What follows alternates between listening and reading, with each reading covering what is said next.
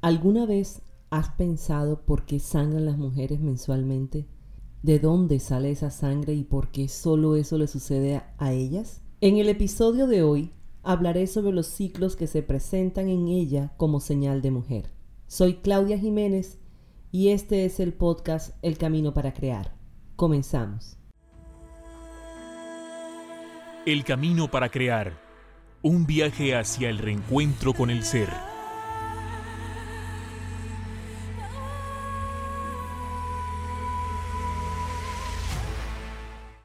Muy buen día, bienvenidos al episodio número 3 del podcast El Camino para Crear, con el tema Señal de Mujer.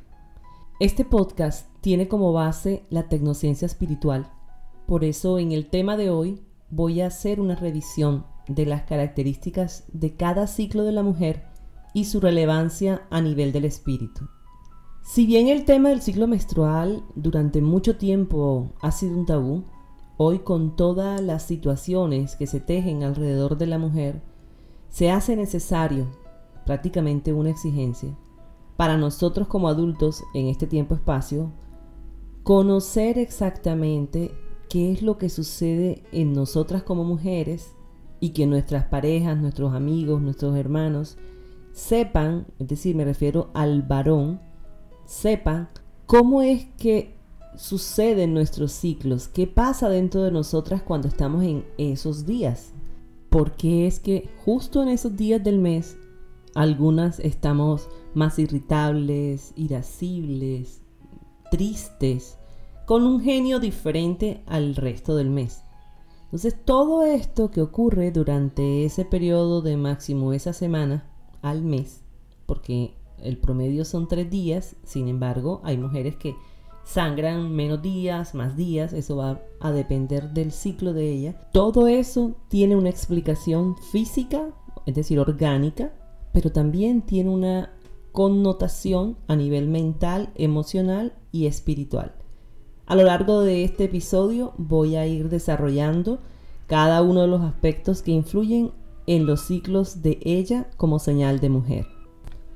El propósito de compartir este conocimiento es para que a medida que más personas comprenden este proceso femenino, lo compartan, se vuelva un tema de fácil acceso, abordado de manera natural, y así las nuevas generaciones lleguen a restaurar su pensamiento, reconociendo, aceptando y defendiendo el principio original de él y ella como creación y como única forma para garantizar la continuidad de la vida. Ahora quiero que recuerdes, si eres mujer, quién fue la persona que te habló de la menstruación cuando eras niña, quién te preparó, si tuviste alguna persona, sea tu papá, tu mamá, tu abuelita, tu tía, tu nana, quién te preparó para la primera menstruación, si es que hubo alguien así. O por casualidad fue en el colegio, en una charla del colegio. ¿Cómo fue que te enteraste que el día menos pensado tu ropa se mancharía. Y quizás, si así fue tu experiencia primera, tu menarquia, quizás pasaste la pena de tu vida, porque estabas en el colegio o en el cine o en el parque y cuando alguien te levantaste y alguien te dijo, oye, estás manchada. ¿Cómo fue esa primera experiencia en tu menarquia? O quizás tu experiencia fue diferente. Estuviste preparada quizás con algún protector diario eh, en tu bolso, en tu maletín, y justo en el instante antes de tener una mancha en tu ropa exterior, lograste protegerte y evitar esos momentos que son muy complejos de afrontar en esa edad. Es por eso que la mujer desde niña debe conocer muy bien todo lo que concierne a los ciclos que se presentan en ella como señal de mujer. Porque aunque solo se menciona con frecuencia el ciclo menstrual, realmente tenemos dos ciclos. El ciclo ovárico, que es cuando ocurre la ovulación, y el ciclo endometrial, que es cuando ocurre la menstruación o el sangrado. Todos esos ciclos, o sea, los dos ciclos conforman el ciclo femenino. Pero debemos saber que existen dos situaciones paralelas, una en el ovario y una en el endometrio, dentro del útero. Y así, la mujer cuando aprende desde niña que tiene sus dos ciclos, Cuando aprende qué sucede en cada uno de sus ciclos, ella empieza a autoconocerse, a descubrir su propia individualidad dentro del todo, para que cuando ella encuentre su pareja a la edad que deba encontrarla, le enseñe a él cómo son sus ciclos. Y juntos tomen la decisión en común acuerdo cuando decidan unirse sexualmente y tengan claro la dimensión en la que entran a partir de sus energías y de fuerzas que tienen para crear. Por eso la mujer tiene total responsabilidad y autoridad sobre su cuerpo y sobre su espíritu. Debe respetarse y hacerse respetar. De igual manera, el hombre debe conocer desde niño los procesos de cambio que ocurren tanto en él como en ella y debemos enseñar a ambos el respeto y la comprensión hacia sí mismo y hacia su pareja. Porque hoy por hoy las parejas inician una relación emocional, de pareja, sentimental, como la querramos llamar, cada vez es más frecuente que esa relación comienza es con un acto sexual, porque eso no es ni hacer el amor, ni unirse en, en común unidad con su pareja, porque ni siquiera se conocen. Salieron a bailar, terminaron teniendo sexo y se supone que ese fue el inicio. Lo que antes era el primer beso, hoy por hoy es el primer sexo. Y todo esto lo hacen de una manera irresponsable, por desconocimiento, por ignorancia de saber que cuando nos unimos un hombre y una mujer, compartimos algo más que fluidos orgánicos, compartimos energía, compartimos todo lo que pensamos, sentimos, hacemos y que está impregnado, grabado en cada una de nuestras células, de nuestros logosoles, y lo vamos compartiendo. Por eso cuando nos unimos con una persona, esa energía de esa persona, su energía, va a quedar impregnada en nuestro cascarón etérico electrónico, en nuestra parte energética, por varios años. Ahora imagínate cuando tienen una relación con otros, con el otro y no conocen ni siquiera quiénes son, qué han hecho ni nada. Todo eso queda grabado en nosotros. Recordemos, porque escrito está, que el hombre dejará a su padre y a su madre y se unirá a su mujer y los dos serán una sola carne. Pero estamos hablando de una sola carne energética, de energía. Allí los dos ya no son dos, sino una sola carne. Es la connotación que tiene la unidad, la común unidad, la común unión de él y de ella, como pareja, como par que se hizo para crear, para garantizar la expansión de la creación, para garantizar la continuidad de la vida. De los dos ciclos que conforman la señal de mujer, el más conocido es el ciclo endometrial o el ciclo menstrual, porque es el que produce cambios evidentes en la vida cotidiana de la mujer. ¿Por qué? Se evidencia con un sangrado. Mientras que estamos ovulando, no hay algo físico que nos dé esa connotación. Más allá de la variación en el moco cervical y que la mujer usualmente no está apercibida de ese cambio. Mi interés en este episodio es crear un espacio de reflexión acerca de la forma en que nos vemos nosotras como mujeres, o ustedes hombres nos han visto hasta hoy a nosotras, comprendiendo que en ambos ciclos, tanto en el ovárico como el endometrial, son sinónimos de vida. Durante los dos ciclos creamos, porque esa es nuestra naturaleza femenina, nuestra esencia, somos creadoras por naturaleza. Somos la representación de esa madre infinita llamada Bárbelo en este planeta, a través de la cual el Supremo Creador, Padre Nominado, engendró al vástago de la creación. Y así se replica infinitamente hasta que la creación se expanda de manera fiel al principio original, donde Él como fuerza masculina el Padre Creador, penetra a ella como fuerza femenina con un pensamiento para gestar en ella el al Hijo, que contiene todo lo necesario para que continúe creando. Así nuestro útero es un recipiente de vida, que más allá de gestar un bebé físicamente, con nuestra energía mantenemos la vida de la creación, por las fuerzas cósmicas que manejamos, cuando estamos, eso sí, en sincronía con ella al reconocernos como parte del todo. Por eso al tener ese útero creador, al tener toda esa fuerza para que la creación continúe, es por eso que la mujer está siendo atacada por todos los medios, comenzando por perder su identidad de mujer, por perder su identidad creadora, por perder la capacidad que tiene maternal en muchas formas haciéndose más masculina, olvidando su verdadero propósito o esencia de creación. El ciclo menstrual como acontecimiento marca o determina cambios de etapas en la vida de la mujer. Cuando se presenta por primera vez, aproximadamente a los 11 años de edad, recibe el nombre de menarquia. Es decir, menarquia es el primer sangrado, cuando aparece la primera vez. Y ahí se pasa de ser una niña a una mujer en etapa fértil o reproductiva. Como consecuencia de la activación de la función ovárica. A partir de los 45 años de edad aproximadamente, el ciclo menstrual puede presentar variaciones, tanto en su frecuencia como en su duración, en cuanto al sangrado. A esta fase se le conoce como climaterio y ya el climaterio comienza a marcar el inicio del fin de la capacidad fértil o reproductiva de la mujer a nivel físico.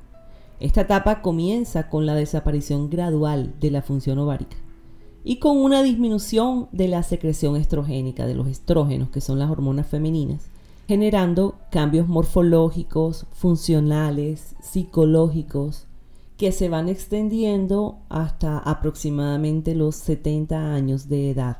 La etapa del climaterio se divide en tres periodos. La premenopausia, la menopausia y la posmenopausia. Con frecuencia hay un mal uso de estos términos a nivel cultural. Por eso quiero aclarar cada uno de los términos. El término premenopausia pues es el periodo que corresponde a los 5 años en promedio antes de la menopausia, hasta un año después de la misma. Esa es la etapa de la premenopausia. La menopausia, que es el signo cardinal del climaterio, se caracteriza por la ausencia definitiva del ciclo menstrual durante un año o más. Esa es una etapa de reposo ovárico y eso no se da bruscamente, pues la mujer presenta en ocasiones ciclos cortos de amenorrea que le falta la menstruación de dos o tres meses y vuelve a presentar menstruación, allí está en su periodo de premenopausia, que se considera como una menopausia precoz si se presenta antes de los 40 años de edad. Pero para hablar de menopausia es cuando a la mujer le falta la menstruación durante un año o más. Y la posmenopausia, que sigue a la menopausia y se puede prolongar hasta 15 años después cuando cesa completamente la función de sus ovarios. Cuando yo digo que se utilizan mal los términos, me refiero a que cuando una mujer está con las oleadas de calor, con los cambios en el, en el comportamiento, el estado de ánimo se vuelve más triste, llora con facilidad, todo ese proceso hace parte del climaterio. Y culturalmente, cuando una mujer está enojada o preocupada, o gritona en algunos momentos, tiende, culturalmente tienden a, catalogarla como estás menopáusica. Entonces es un término inadecuado porque la menopausia, muchas mujeres pueden estar apenas comenzando su climaterio, todavía no han tenido su menopausia. Así como se llama menarquia al primer sangrado, menopausia fue el último sangrado en el tiempo de eh, un año o más.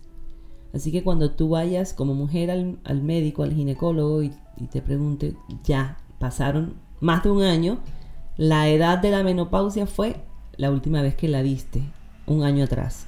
La edad de la menarquia y la menopausia varía en cada mujer.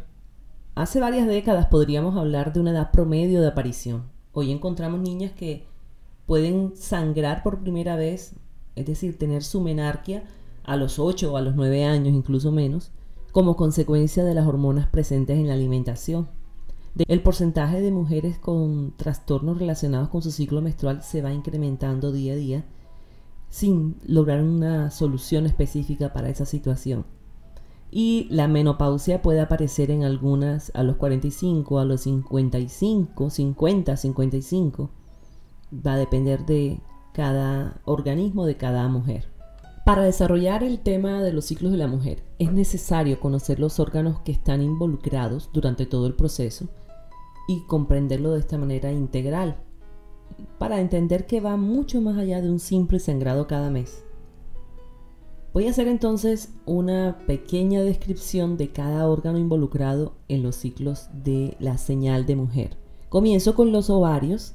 Los ovarios son un par de órganos situados a cada lado del útero y que tienen dos funciones, dos tipos de funciones. Una función de reproducción y una función de feminidad. Podríamos decirla gametogénica y endocrina y siguen una secuencia que se llama ciclo ovárico. El tamaño de los ovarios va a variar de acuerdo a la edad y al ciclo ovárico. Así se duplica a veces durante el embarazo y se atrofia durante la menopausia. Los otros órganos implicados en el proceso de los ciclos femeninos son las trompas de falopio. Las trompas son conductos que miden entre 10 a 13 centímetros en promedio y que comunican los ovarios con el útero. En el interior de las trompas de falopio es donde se produce la fecundación. Cuando el óvulo eh, es expulsado del ovario, es atraído por las trompas y espera allí quietecito hasta que el espermatozoide, en la mitad del ciclo ovárico, el espermatozoide, si hay un contacto sexual, el hombre eyacula y esos espermatozoides ascienden a través del canal vaginal a través de todo el útero y llegan a la trompa de falopio y es allí donde se produce la fecundación. A medida que el cigoto se divide, va bajando por las trompas hasta el útero donde se implanta. Ese es el deber ser. Cuando no, ocurre una implantación fuera del útero que se puede quedar en las trompas mismas o incluso caerse ya fecundado a través de la trompa, cae en la cavidad abdominal y a ese tipo de embarazo se les considera o se les llama como embarazo ectópico o extrauterino. El útero es un órgano muscular que es hueco y está situado en el centro de la cavidad pélvica. Aunque su tamaño puede variar con el número de gestaciones, el promedio de su medida es de 7 centímetros y medio y pesa aproximadamente unos 50 gramos. Dentro del útero es que se desarrolla el feto durante la gestación. La pared interior del útero, como el revestimiento interior, se llama endometrio y ese endometrio va a tener cambios cíclicos mensuales relacionados con las hormonas que están producidas por los ovarios. La vagina es un conducto músculo membranoso a través del cual se excreta la menstruación, pero también se recibe el pene durante el acto sexual y el eyaculado durante el coito y forma la parte inferior del canal del parto. Esta vagina tiene tres túnicas, o sea, tres tipos de tejido, un tejido conectivo laxo, una capa muscular y una capa mucosa. En esta capa mucosa, las células, las células que la conforman, tienen una sustancia llamada glucógeno que sirve para formar ácido láctico y mantener el pH de la vagina necesarios para protegernos de infecciones este epitelio también sufre cambios por acción hormonal. Les menciono esto porque hay una tendencia cada vez más en aumento de hacerse duchas, lavados vaginales, usar jabones íntimos, que ahora las hay de todas las marcas, estilos y colores, y resulta que lo que se está generando es un cambio en el pH de la vagina. Y eso favorece la aparición de flujos, de infecciones y de situaciones en la salud eh, genital de la mujer. Entrando más en detalles con respecto al ciclo ovárico, durante el desarrollo embrionario de las niñas, es decir, cuando, cuando estamos embarazadas de una niña, en sus ovarios que están formándose, existe una célula germinal que se llama ovogonio.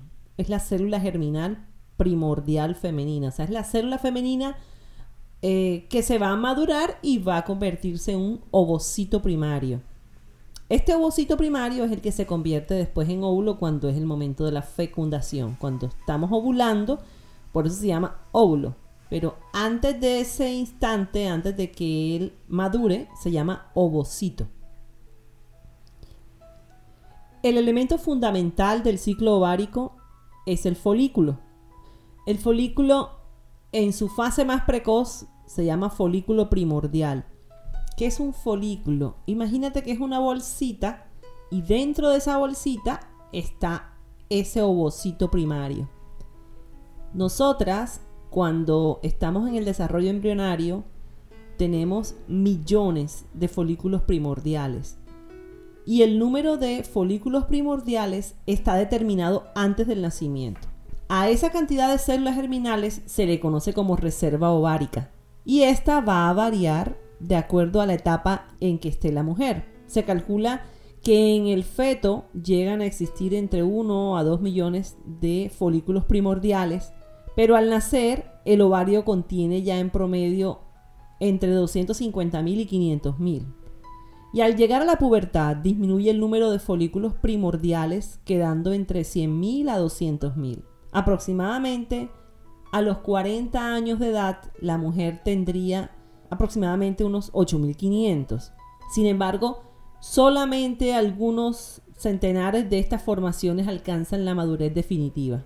Al inicio de cada ciclo ovárico, entre 15 y 20 folículos son estimulados para que crezcan bajo el influjo de la hormona que se llama folículo estimulante o FSH. En condiciones normales, solo uno de esos folículos va a alcanzar su madurez plena y es cuando el óvulo se libera.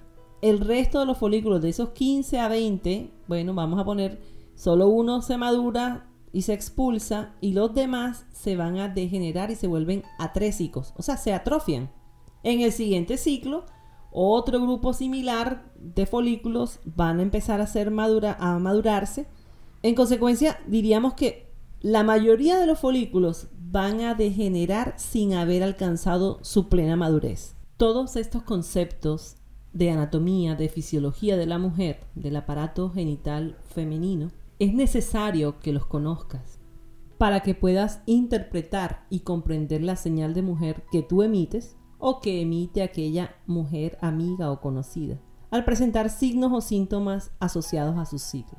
Te invito a que consultes en el blog elcaminoparacrear.blogspot.com dos artículos que tienen el mismo título de este episodio, Señal de Mujer, y existen la parte 1 y la parte 2. En la parte 1 menciono toda la parte anatómica, fisiológica y en la segunda parte de Señal de Mujer, en el artículo del blog, estoy describiendo paso a paso qué ocurre a nivel físico y la asociación que tiene mental, emocional y espiritual cada uno de los procesos que se dan durante el ciclo ovárico y endometrial como señal de mujer. La regulación de los ciclos de la mujer a nivel hormonal depende principalmente de tres glándulas, el hipotálamo, la hipófisis y los ovarios. El hipotálamo es una estructura del sistema nervioso central que produce la hormona reguladora de la secreción de gonadotropinas.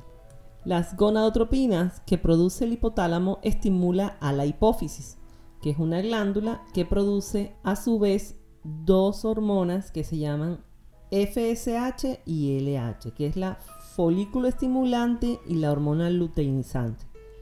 Estas dos últimas actúan sobre los ovarios para que los ovarios secreten las hormonas sexuales femeninas como son el estrógeno y la progesterona. El hipotálamo tiene una connotación muy importante porque tiene una conexión con el sistema límbico, es decir, que cualquier estímulo externo puede tener una serie de respuestas hormonales generando cambios en los ciclos de la mujer. Así es que cuando una mujer ha estado sometida a niveles altos de estrés, a dificultades, tristezas, eh, cualquier emoción no libertaria puede generar una alteración en su ciclo menstrual. Desde que se le pierde el ciclo menstrual, tenga una amenorrea, o sea que no le venga la regla, hasta que le venga una o dos veces, que los ciclos sean más cortos, incluso en la cantidad del sangrado. Puede variar de acuerdo a la estimulación del hipotálamo desde los estímulos externos. El ciclo ovárico, en resumen, se caracteriza por las fases de crecimiento del folículo que culmina con la ovulación por el estímulo hormonal. En caso de que durante la ovulación no haya una fecundación, ya se degenera el cuerpo lúteo que iba a soportar ese embarazo produciendo progesterona, involuciona y vienen todos los cambios para que comience el periodo ya de descenso hormonal y en los siguientes días inicia el ciclo endometrial o ciclo menstrual. Y ahora, hablando del ciclo endometrial, la mucosa que recubre la cavidad del cuerpo uterino, que se llama endometrio, esa parte interna, está constituida por tres elementos o tres capas de tejido, glándulas, epitelio y estroma. Por eso, el ciclo endometrial o ciclo menstrual se divide en tres fases una fase proliferativa, una fase secretora y una fase hemorrágica. La ovulación va a dividir el ciclo en dos periodos. Yo les decía hace un rato que debemos tener claro que existen dos ciclos que suceden de manera paralela. Un ciclo se está dando en el ovario y el otro ciclo se está dando en el útero. De manera que lo que está ocurriendo en el ovario de empezar a crecer en esa fase folicular, que era la que estábamos hablando, en esa fase, mientras que se está dando eso en el ovario, el útero tiene que prepararse porque en dado caso que ese folículo que esté madurando expulse el óvulo ya maduro y haya una fecundación, el endometrio en el útero debe estar preparado para anidar ese cigoto es decir, ya la célula que ha sido fecundada. Por eso tiene que ser simultáneo lo que está ocurriendo eh, tanto en el ovario como en el útero. Así la ovulación va a dividir el ciclo en dos periodos. El periodo anterior a la ovulación, que diríamos que va del día 4 al día 14, comprendiendo que el primer día del periodo o del ciclo endometrial o menstrual es el día en que baja el sangrado. No importa cuántos días dure el día, cuando uno le preguntan cuándo fue tu última menstruación, debemos irnos al día en que bajó por primera vez en este último ciclo. Entonces la ovulación divide el ciclo en dos periodos. El periodo anterior a la ovulación, que está comprendido entre los días 4 y el 14 del ciclo, y que corresponde en el ovario con el crecimiento y maduración de los folículos y con la producción de estrógenos en el endometrio, se llama fase proliferativa. lo que está ocurriendo en el ovario como, como una fase folicular, simultáneamente comienza la fase proliferativa a nivel endometrial. El segundo periodo comienza después de la ovulación y termina con el comienzo del sangrado menstrual. Y corresponde en el ovario con la presencia del cuerpo lúteo y la producción de estrógenos y progesterona. En el endometrio, esa fase se llama fase secretora que en el ovario se llama fase lútea. Y tiene una duración de 12 a 14 días. Entre los días 1 y 3 del ciclo, pues se llama fase hemorrágica o menstruación, que es cuando vemos el sangrado menstrual. Y al iniciarse la involución del cuerpo lúteo, su secreción de estrógenos y progesterona comienza a bajar. Y esta deprivación hormonal, esta baja de hormonas, se considera como la principal responsable de esa descamación endometrial, teniendo en cuenta que la desintegración y la descamación que se producen durante la menstruación es solamente de la capa funcional del endometrio. Yo les dije que el endometrio tiene tres capas. Bueno, las dos primeras constituyen la capa funcional y la más pegada al útero, al miometrio, que es a la parte interna del útero, se llama capa basal. Pues esta capa tiene que permanecer intacta porque es en esa capa donde se realiza la regeneración de la mucosa endometrial que ya desapareció. Este proceso regresivo se inicia a 24 a 48 horas antes de comenzar el sangrado y al tercer o cuarto día de iniciada la menstruación, toda la superficie de la cavidad uterina se ha regenerado totalmente, es decir, toda la cavidad uterina está revestida de un nuevo epitelio. El ciclo endometrial tiene una duración promedio de 28 días, considerando el día primero, aquel en el que se inicia el sangrado, y la fase hemorrágica o menstruación tiene una duración promedio de 3 a 6 días. Se considera que la cantidad de sangre promedio que se elimina en cada ciclo está entre 50 y 150 centímetros cúbicos. Bueno, ya una vez revisado el proceso de cada uno de los ciclos de la mujer a nivel físico, vamos a entrar en la dimensión mental emocional relacionada con las diversas fases que se dan en cada uno de estos ciclos. Como ya lo decíamos, el hipotálamo tiene una conexión con el sistema límbico, es decir, que cualquier estímulo externo que genere internamente una traducción hormonal en, en, forma de una emoción va a influir en los ciclos de la mujer. Por eso es necesario que vayamos haciendo la correlación y que esto permita que tengamos una mejor comunicación con nosotras mismas, con nuestras parejas, para que ellos logren comprender un poco más todo lo que ocurre con nosotras durante estos ciclos. ¿Sabes por qué ellos no nos comprenden? Porque no aprendieron. Porque una mujer nunca les enseñó y ellos desconocen de qué manera las fluctuaciones hormonales influyen en nuestro comportamiento. Bueno, a decir verdad, ni nosotras como mujeres nos conocemos lo suficiente.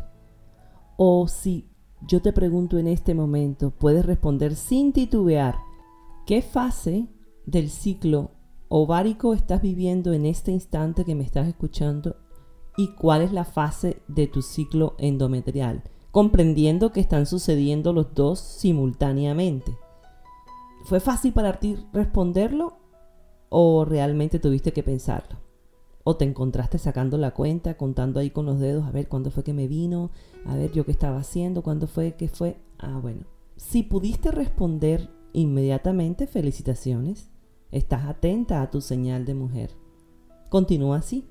Si te costó un poco recordar al menos cuándo fue el inicio de tu ciclo anterior, entonces te invito a que continúes escuchando este podcast, este episodio de hoy de Señal de Mujer, para estar más consciente de todos los cambios que están ocurriendo en tu cuerpo. Retomando las asociaciones mental, emocional y espiritual de cada fase en cada ciclo de la mujer, comenzamos con la fase folicular del ciclo ovárico. Recordemos que esta fase se produce entre la menstruación y la ovulación. Y el proceso de crecimiento de varios folículos primordiales y la maduración de uno solo de ellos se puede asociar con el crecimiento y maduración de ideas o proyectos. Por eso a la mujer en esta fase le pueden surgir pensamientos o ideas de crecimiento personal, laboral, incluyendo la idea de tener un hijo, porque eso también es un proyecto. Durante esta fase folicular se estimula la creatividad, la recursividad, la espontaneidad, por lo que debe ser consciente de madurar al menos una de esas ideas. Así como debe madurar un folículo y madura y sale el óvulo, lo ideal es que seas consciente de las ideas que surgen durante esa fase para que le des vida a esa idea y la hagas carne, la hagas materia, la puedas materializar. Las demás van a involucionar en distintos momentos de su desarrollo, tal como sucede con los demás folículos. Es una metáfora completa a nuestro cuerpo. El ovocito aumenta de tamaño y aparece la membrana o zona pelúcida que rodea totalmente el ovocito y la corona radiada para garantizar su protección hasta que madure completamente. Aparecen las capas de la célula granulosa, las cuales se multiplican, se estratifican y se rodean de una capa de tejido conjuntivo que se llama teca. Las células de la capa granulosa pueden producir andrógenos, que es la hormona sexual masculina, y además producen estrógenos y progesterona, que son las hormonas sexuales femeninas, siendo su principal actividad endocrina la producción de estrógenos. Y esta se realiza a través de un proceso que se llama aromatización, por acción de una enzima que se llama aromatasa, que convierte los andrógenos en estrógenos. La teca es la principal fuente de andrógenos que hay en el ovario, en la mujer. Interpretando ahora todos estos procesos físicos que se dan fisiológicos en una dimensión más allá de la física, ella aromatiza con su esencia de mujer a él, fuerza representada en los andrógenos, y los convierte en estrógenos. Al aumentar estos, resalta en ella sus cualidades femeninas, mostrándose extrovertida, atractiva, que brilla con luz propia, como signo y símbolo de la belleza en la creación.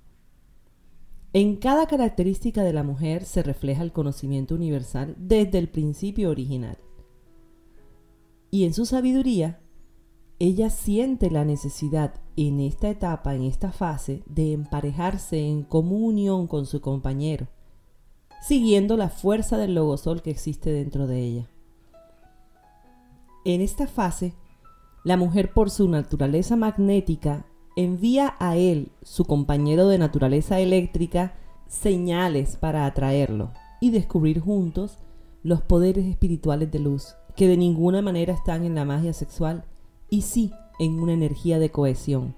Por esto el llamado es a compartir las energías de él y de ella, de manera equilibrada, teniendo presente que este poder de unidad entre él y ella es un esquema de creación que se debe comprender y respetar como única forma de dar continuidad a la vida física y espiritual desde su perfección, teniendo claridad que ella de ninguna manera puede crear sin la fuerza de él, y que esto va mucho más allá de la penetración del falo a nivel físico, a nivel sexual, porque ella tiene su fuerza él interna, al igual que él tiene su fuerza ella interna. Así, en el caso de la mujer, desde que la niña tiene su menarquia, cuando se inicia la formación y maduración del folículo, que ese folículo es como si llevara en su vientre al ovocito, como semilla preexistente de vida. La proporción de ambas fuerzas debe permanecer en absoluto equilibrio, porque si la cantidad de andrógenos es muy alta, sobrepasa las posibilidades de aromatización y se produce entonces un folículo androgénico que finalmente se atrofia deteniendo su maduración y expulsión. De esta manera se comprende mucho mejor la necesidad de garantizar un equilibrio entre las fuerzas él y ella para que la vida continúe y la creación se expanda. Simultáneamente ocurre en el ovario la fase folicular, en el útero también que se está preparando ocurre la fase proliferativa del ciclo endometrial, que empieza al final del ciclo menstrual y allí el endometrio está bajo la influencia del estrógeno. Coincide con el crecimiento de los folículos ováricos. Mientras que van creciendo los folículos en el ovario, el endometrio empieza a crecer preparándose para una posible anidación. Al inicio de esta fase, el espesor endometrial oscila entre 1 y 2 milímetros. Su capa basal funciona como una capa regenerativa. Hablábamos que existen tres capas. Una capa compacta, una esponjosa que estas dos primeras son las que constituyen la capa funcional y son las que se descaman cada mes en cada ciclo, y una capa basal delgada que está adyacente al miometrio, que es muy densa y que desde ella es donde se regenera todo el epitelio mensualmente. Desde esa capa basal, las glándulas se vuelven más tortuosas porque la idea es reconstruir las glándulas y las arterias entonces las glándulas se vuelven más tortuosas, van cambiando un poco su forma, su estructura. En el epitelio se multiplican las células y en el estroma se produce edema e infiltrado de leucocitos. En la capa esponjosa, especialmente las que están en la región cervical del útero, o sea, en la entrada del útero, en el cuello, las glándulas secretan un moco delgado que ayuda a guiar los espermatozoides en dirección apropiada hacia las trompas de falopio para facilitar la fecundación cuando se está dando la ovulación a nivel ovárico. Interpretando todos estos procesos en una dimensión más allá de la física, la mujer comienza a preparar el espacio en donde se materializa su creación, con el deseo de hacer nuevas todas las cosas, con expectativas en el desarrollo de esa idea, reconociendo que esa idea o proyecto va a generar cambios en su vida. Por eso es una fase de alerta, de estar centrada en el externo, identificando factores que puedan interferir con la idea, con su idea, y factores que faciliten el desarrollo de la misma. Debido a la naturaleza creadora de la mujer, la mujer no necesita, nosotros no necesitamos pensar cómo es que voy a producir el óvulo mensualmente. Me voy a sentar y voy a decir, bueno, listo, voy a empezar a crecer, hacer que mi óvulo crezca, madure y demás. No, eso lo hace solito el ovario en respuesta a la inteligencia original que posee. Funciona sincrónicamente para garantizar el crecimiento y maduración de los folículos de manera automática a través del eje hipotálamo hipófisis ovario como veíamos anteriormente.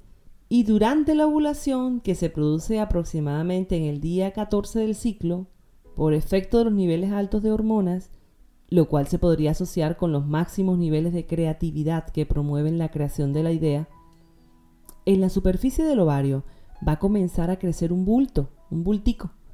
Y en el ápice, en toda la punta de ese bultico, se presenta una pequeña área avascular, es decir, no tiene vasos sanguíneos allí, y se le llama estigma. Ese estigma está rodeado de una pequeña capa fina de vasos sanguíneos. O sea que en la punta está sin vasos, vamos a decir que fuera como la coronita. Posteriormente, esa área vascular se agranda en forma de un cono y por efecto de las sustancias que se llaman prostaglandinas que median la inflamación, se producen contracciones musculares en la pared del ovario, algunos vasos sanguíneos inmediatos se rompen y se originan unos pequeños hematomas.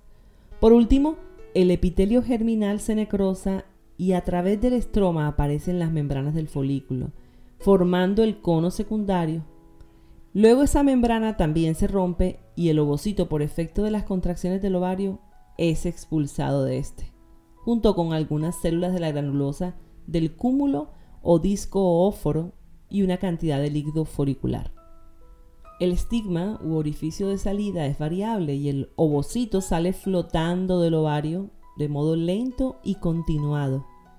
Y una parte de las células del cúmulo se reorganizan alrededor de la zona pelúcida para constituir lo que se llama la corona radiada. De la misma manera, la idea va a fluir de una manera lenta y continuada mientras se le va dando forma hasta que cumpla su ciclo de maduración y se materialice. La mujer en esta fase experimenta su mayor poder de cohesión, lo que se evidencia en que se convierte en el eje de su casa, del lugar de trabajo o de la comunidad, Alrededor de ella gira todo, por lo cual recibe y da muestras de afectividad. Todo eso pasa cuando estamos ovulando. Nuestra energía está ahí al máximo. Interpretando todos estos procesos en una dimensión más allá de la física, es en los ovarios y en el útero en donde se evidencia de manera concluyente lo que el apóstol Juan nos enseñó en su primera carta, que hablaba de que en el principio era el verbo y el verbo era con Dios y el verbo era Dios. Este era en el principio con Dios. Todas las cosas por Él fueron hechas y sin Él nada de lo que ha sido hecho fue hecho. En Él estaba la vida y la vida era la luz de los hombres. Pues mes a mes, esa luz original que existe en nosotros como vida, comienza el movimiento para garantizar su continuidad, generando la energía y la vibración necesarias hasta producir la partícula, que en el caso de la mujer está representada en esos folículos primordiales que inician su crecimiento y maduración, y en el hombre es la formación de los espermatogonios que irán madurando hasta transformarse en espermatozoides. Este maravilloso proceso donde comienza la vida en el plano físico recrea cómo desde la preexistencia la Madre Infinita, que se llama Bárbelo, gesta en su vientre toda la creación contenida ahora en ese ovocito que inició su proceso de desarrollo y maduración. Hasta el punto que el folículo como vientre lo da a luz de una manera armónica. Y ese ovocito al salir con su corona radiada nos recuerda que somos soles en formación. Porque nosotros como seres humanos, habitantes de este planeta, en este tiempo-espacio, estamos aquí con un propósito y es ascender espiritualmente hasta convertirnos en soles, literalmente. Durante la fase lútea del ciclo ovárico, que se produce entre la ovulación y el inicio de la menstruación, una vez que se expulsa el ovocito, el folículo que colapsó comienza el estadio de proliferación en el cual las células de la granulosa aumentan de volumen y la teca tiene un engrosamiento, pasando al siguiente estadio de vascularización donde los vasos sanguíneos de la teca penetran la granulosa y la cavidad folicular se llena de sangre y linfa, siguiendo así al estadio de madurez.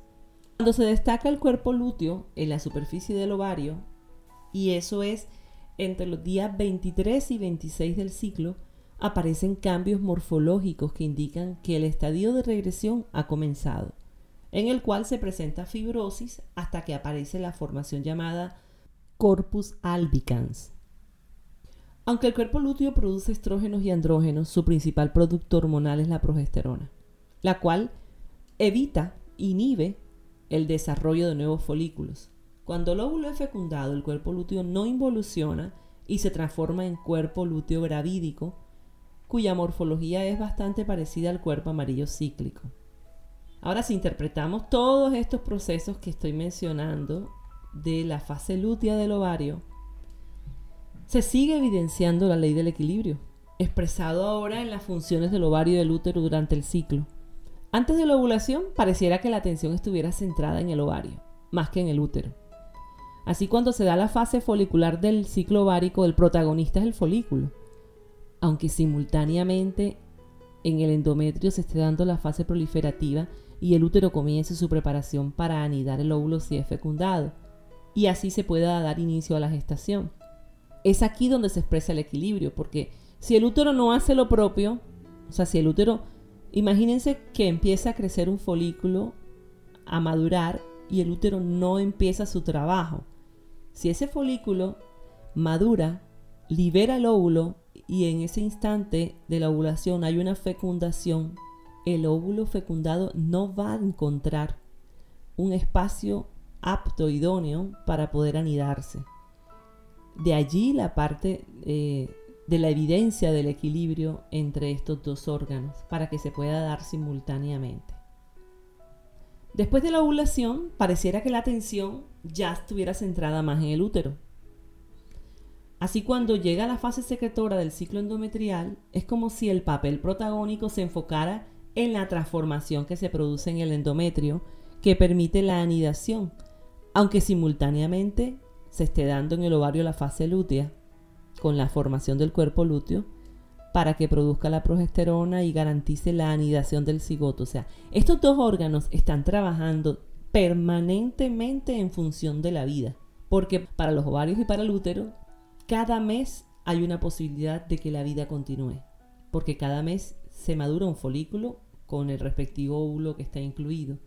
Entonces, la mujer eso hace que viva en una constante idea de crear, aunque esto esté pasando desde su interno, en la supraconciencia, ella no tiene idea de que esto está pasando, nosotros trabajamos, comemos, hacemos, atendemos casa, hijos, esposo, eh, cumplimos con un horario laboral y permanentemente nuestra naturaleza, nuestra esencia es gestar. Entonces, si todos estos estadios en esta fase en la que estamos interpretando, todos estos estadios, el proliferativo, la vascularización, la madurez, la regresión, todo esto se podría asociar con el soporte que la mujer le da a sus ideas o proyectos cómo proliferan los detalles, cómo se nutre con su energía hasta que maduran y se da luz.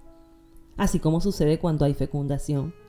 Y si definitivamente esa idea o proyecto no es viable, así como sucede físicamente cuando no hay fecundación, porque no se podrá materializar o hacer carne, la idea entonces degenera hasta que al atrofiarse, sus restos se suman como experiencias, como referentes para futuros proyectos. Y bajo esas condiciones, la mujer en esta fase está en su estado más reflexivo, porque entra en su diálogo interno, hace esa reflexión, análisis de, bueno, qué pasó, qué puede ser mejor, cómo puedo cambiar esto, para que el siguiente mes, la siguiente idea o proyecto pueda llevarse a cabo. A diferencia de la ovulación, en donde la mujer tiene el poder de cohesión en su máxima expresión, en esta fase lútea en la que estamos hablando ahora, interpretando, ella está más centrada en sí misma, porque al hacer la retroalimentación identifica con cuáles aspectos de su vida está inconforme y desea transformar para literalmente ser eliminados durante la siguiente fase hemorrágica del endometrio o menstruación, como preparación para la posibilidad de una nueva gestación, que en la interpretación sería gestarse y parirse a sí misma. Durante la fase secretora del ciclo endometrial, que sucede en el útero mientras que a nivel ovárico se está produciendo el cuerpo lúteo, si el óvulo es fecundado, en el momento de la implantación las glándulas y las arterias del útero se enrollan y el tejido aparece muy nutrido. El epitelio que reviste las glándulas al iniciarse esta fase aumenta en altura y en la zona basal de las células aparece un espacio claro, que son el signo morfológico más precoz de la existencia de la secreción de las glándulas endometriales.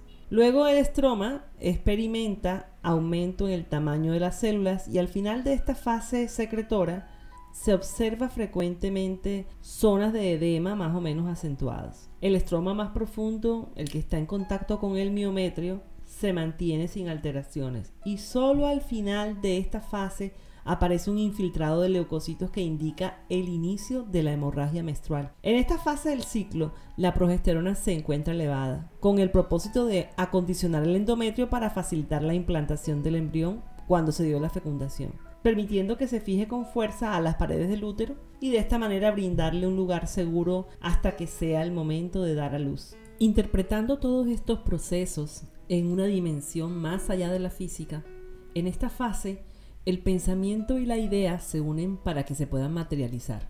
Así como el óvulo fecundado se anida al interior de una de las glándulas en la capa esponjosa, la mujer comienza a anidar esa idea o proyecto en su útero vibracional de creación, nutriendo esa idea instante a instante, protegiéndola, mientras en silencio esa idea se va desarrollando, va tomando forma, va creciendo, se va fortaleciendo hasta que sea el momento de, como decimos, traerla al mundo. Se comprende ahora cuando se consideran los proyectos como hijos.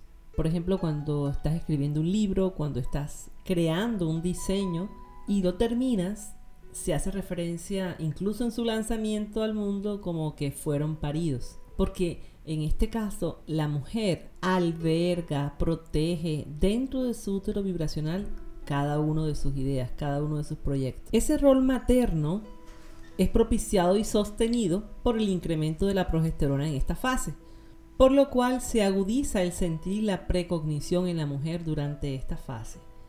De la fuerza de cohesión generada en la fase anterior, donde se preparó el espacio para crear, se desarrolla ahora el instinto de esa madre infinita, que protege su creación y desde su corazón sabe qué cosas le convienen o no a su, vamos a ponerlo entre comillas, proyecto hijo. Por lo cual va determinando qué aspectos son los que debe transformar o eliminar en la siguiente fase del ciclo endometrial y cuáles debe mantener. En esta fase, cuando la mujer hace su retroalimentación, va a potencializar todo lo que ella misma o su compañero sembró durante las fases anteriores. Si lo que sembró fue conflictos, indiferencia, rabia, dolor, tristeza, en esta fase ella le devuelve a él lo recibido y lo expresa en comportamientos y emociones. Cuando no tiene pareja, la mujer en esta fase entrega todas las emociones a las personas de su entorno. Pueden presentar la habilidad emocional, o sea, un llanto fácil, irritabilidad, si por el contrario lo que ella misma o su compañero sembró fue amor, comprensión, respeto, lealtad, solidaridad, eso va a entregar a él o a las demás personas de su entorno. Por eso este mensaje en este momento es para ti, hombre que estás escuchándome. Seas esposo, novio, abuelo, padre, hijo, hermano, amigo, vecino, compañero de trabajo. Ten presente que lo que tú le das en cualquier fase del ciclo, sea ovárico o endometrial, a esa mujer con la que compartes en cualquiera de tus roles, debe ser desde el equilibrio. Cada palabra, cada gesto, cada acción hacia ella o con ella debe estar revestido de un inmenso respeto y amor hacia lo que esa mujer representa como esencia, esa madre infinita porque tú la complementas cuando compartes tu energía con ella y ella te complementa cuando comparte su energía contigo. Al estar a su lado en estas condiciones, pueden crear juntos, convirtiéndose en equipos poderosos de trabajo, creando relaciones de pareja o familiares funcionales, armoniosas, y así los hijos y los nietos replicarán ese modelo de convivencia con inteligencia generación tras generación. Aún estás a tiempo de poner tu semilla en este momento para generar la verdadera transformación, que es individual, recordando que estás sujeto a la ley de causa y efecto. Lo que siembres en ella lo recibirás como cosecha mes a mes, pues ella permanece en modo creación cada instante de su vida. Y para ti mujer, todo esto se produce a nivel inconsciente. Por eso mi interés en compartir este tipo de conocimientos para que a partir de ahora hagas conciencia de qué estás sembrando o permitiendo que se siembre en pensamiento y emoción durante tus ciclos como señal de mujer. Entrando ahora en la fase hemorrágica del ciclo endometrial, que sucede si el ovocito no es fecundado, allí se va a producir la desintegración y descamación de la capa funcional del endometrio. Lo que se conoce como menstruación es el sangrado que presentamos mes a mes. La capa basal del endometrio va a permanecer intacta y por ella se realizará la regeneración de la mucosa endometrial desaparecida.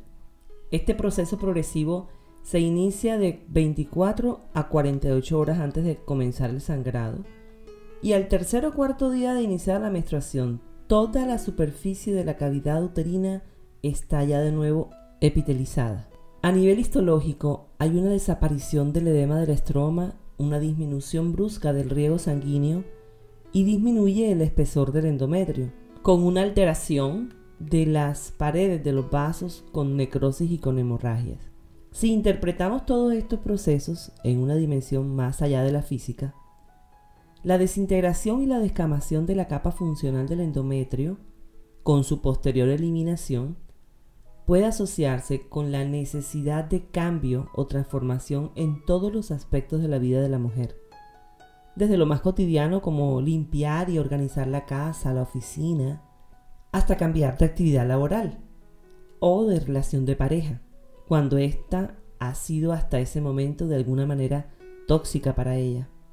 Como la señal de mujer es un proceso cíclico, cuando hay varias mujeres que comparten por familia, por estudios o trabajo, suelen entrar en tal equilibrio como fuerza ella, al estar una de ellas en esta fase hemorrágica del ciclo menstrual, cuando está por terminar su ciclo, inicia el de la otra.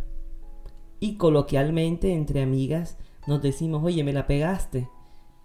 Esto sucede para que la fuerza ella permanezca en ese tiempo-espacio y se exprese en todas sus manifestaciones desde la individualidad e identidad de cada una de las mujeres del clan, del grupo. El proceso progresivo de descamación y eliminación que ocurre durante esta fase del endometrio, en otro nivel de interpretación, lo podríamos asociar con aquel mensaje que Jesús nos dejó en Juan 2, que decía, destruid este templo y en tres días lo levantaré. Aunque esta cita puede tener muchas interpretaciones, ajusta a este proceso que ocurre en la mujer durante la fase hemorrágica del endometrio porque en uno o dos días se destruye toda la capa funcional del endometrio y se da el sangrado más abundante. Y al tercer día, toda la superficie de la cavidad uterina está de nuevo epitelizada, o sea, levantada. Por más que la ciencia busca demostrar cómo se produce esa muerte y resurrección de manera cíclica en la mujer y se postulen diversas teorías, definitivamente la respuesta, por lo menos para mí, es de tipo espiritual. Tomando el útero de la mujer como ese símbolo del templo de ella, humanidad, que debemos restaurar tanto hombres como mujeres. ¿Cuántas veces lo convertimos en un mercado de emociones y de pasiones, de deseos, de lujuria, de ira? ¿Cuántas veces lo vendimos por unas cuantas monedas de materialismo, de apego, de vanidad? Para esas mujeres que prostituyen su templo. Por eso como el símbolo que Jesús lo hizo, cada hombre y mujer debe comenzar a edificar su templo interior, compartiendo y respetando la ley de las energías. Esta ley de las energías es una manifestación o está explícita no solo desde la relación de pareja, sino también desde la cotidianidad de cada uno de nuestros actos. Se hace entonces necesario que la mujer haga conciencia de la importancia de su estado mental y emocional para que permanezcan en armonía, especialmente durante esa fase hemorrágica. O sea, debemos procurar que durante nuestro ciclo menstrual estemos en absoluta tranquilidad y en paz interior. Porque al crear la nueva capa funcional del endometrio, el mensaje energético para esas nuevas células que se están multiplicando va a estar de acuerdo con lo que recibió durante el ciclo anterior. Y si lo que recibió fueron pensamientos y emociones no libertarias, como el miedo, el dolor, se convierte en un círculo vicioso de dolor, de frustración, de ira, cuando no se ha hecho conciencia. Y esto se va a repetir porque esto es un ciclo. Entonces se repite y se repite hasta que la mujer se torna depresiva, amargada, como suelen decirles, como suelen decirnos, ahí estás amargada, por su estado de ánimo. Bueno, lo primero sería identificar bajo qué tipo de emociones y de pensamientos estoy yo viviendo en cada uno de mis ciclos como señal de mujer. Entre más emociones no libertarias tenga la mujer durante sus ciclos ovárico o endometrial y no sea consciente de ellas, más frecuentes serán los síntomas que presente antes de la menstruación, que lo conocemos como síndrome de tensión premenstrual, y durante la menstruación, que serían los cólicos, que se llama dismenorrea, en su fase hemorrágica. Por el contrario, cuando la mujer hace conciencia de los desafíos que se le presentan, puede hacer una reconexión consciente con las fuerzas de la creación que maneja durante su ciclo, para que el amor, el perdón, la comprensión haga el proceso de sanación, logrando la transformación, mutación. Teniendo en cuenta así que a medida que disminuye su flujo físico, o sea, su sangrado, aumenta su flujo energético, que le permite acceder a dimensiones más elevadas a nivel espiritual. Como parte fundamental de la reconexión consciente de la mujer durante la fase hemorrágica, es necesaria la aceptación de las características de su sangrado. Yo te pregunto, ¿cuántas veces has sentido repudio, asco al tener la menstruación? Por el aspecto de la sangre o el olor de la sangre. O si eres hombre, ¿te has sentido así con repudio, con asco hacia tu pareja justo en esos días cuando ella tiene el periodo menstrual? Ahora con todo lo que has escuchado en este episodio del podcast del Camino para Crear, te puedes imaginar cuánta energía han perdido, cuánta fuerza han dejado de aprovechar como pareja y como cada uno como individuo durante esta fase. A nivel energético, después de la ovulación, si no hubo fecundación, se consideran ciclos o fases oscuras, porque comienza el ciclo de muerte y se genera la necesidad inconsciente de transformación, que a nivel biológico se evidencia con la degeneración del ovocito y la preparación del endometrio para hacer su posterior desprendimiento y expulsión. Con el inicio de la fase hemorrágica o menstruación inician los ciclos o fases luminosas, porque una vez se desprende y expulsa el endometrio, con los demás elementos, obviamente, la mujer comienza su preparación para crear nuevamente. La naturaleza o esencia creadora de la mujer se mantiene cíclicamente durante toda su vida, sin importar que físicamente deje de ovular o menstruar. Después de la menopausia, sus creaciones son exclusivamente de índole espiritual.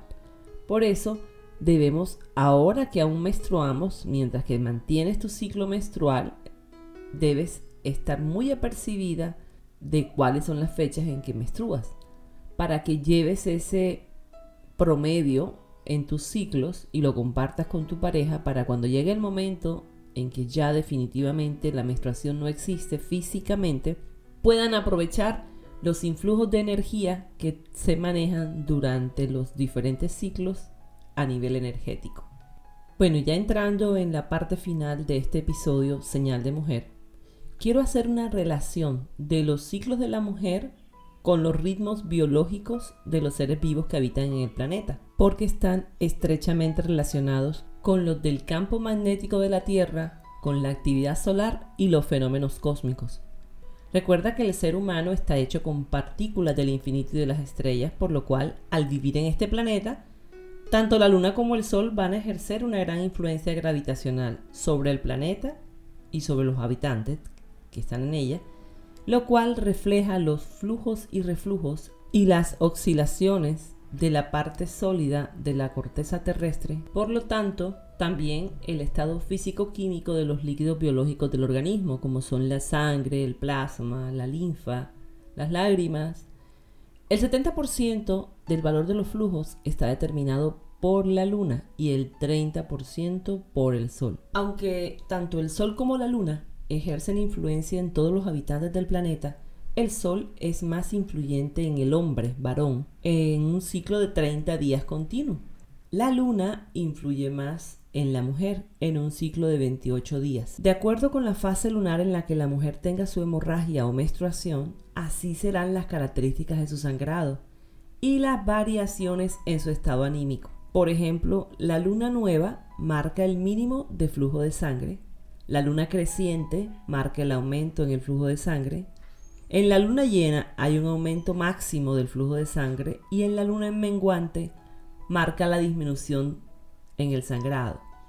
Por eso, si durante tu fase hemorrágica experimentas un aumento en el flujo del sangrado antes de correr al médico, revisa en qué fase lunar nos encontramos, porque es posible que estés en una luna llena y esa sea la explicación.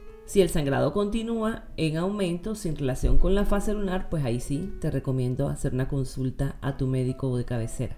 Espero que a partir de ahora seas más consciente de todos los detalles físicos, mentales, emocionales y espirituales que se presenten durante tus ciclos ovárico o endometrial para que saques el mayor provecho a tu señal de mujer. Y para cerrar, pues quiero recordarte que puedes descargar este episodio y los demás episodios del podcast El Camino para Crear desde las plataformas iVoox o Spotify y te invito a que consultes también el blog elcaminoparacrear.blogspot.com en donde encontrarás artículos que te permiten ampliar tu conocimiento en la búsqueda de la verdad.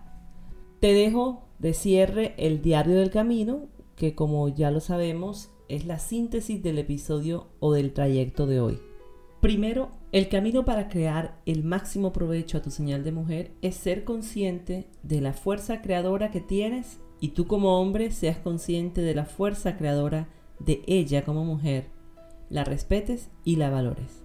Segundo, debes hacer una revisión de cómo han sido tus ciclos hasta hoy en cuanto a los síntomas asociados al sangrado, incluso las características del mismo, para que hagas los ajustes que consideres necesarios en cuanto a los aspectos físico, mental, emocional y espiritual que puedan estar influyendo en tu vida. Tercero, el compromiso a partir de ahora es recordar que como parte de un sistema, la luna tiene influencias sobre tu flujo menstrual.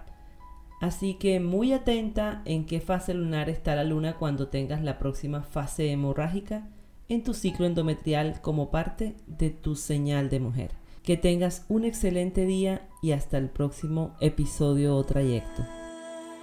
El camino para crear un viaje hacia el reencuentro con el ser.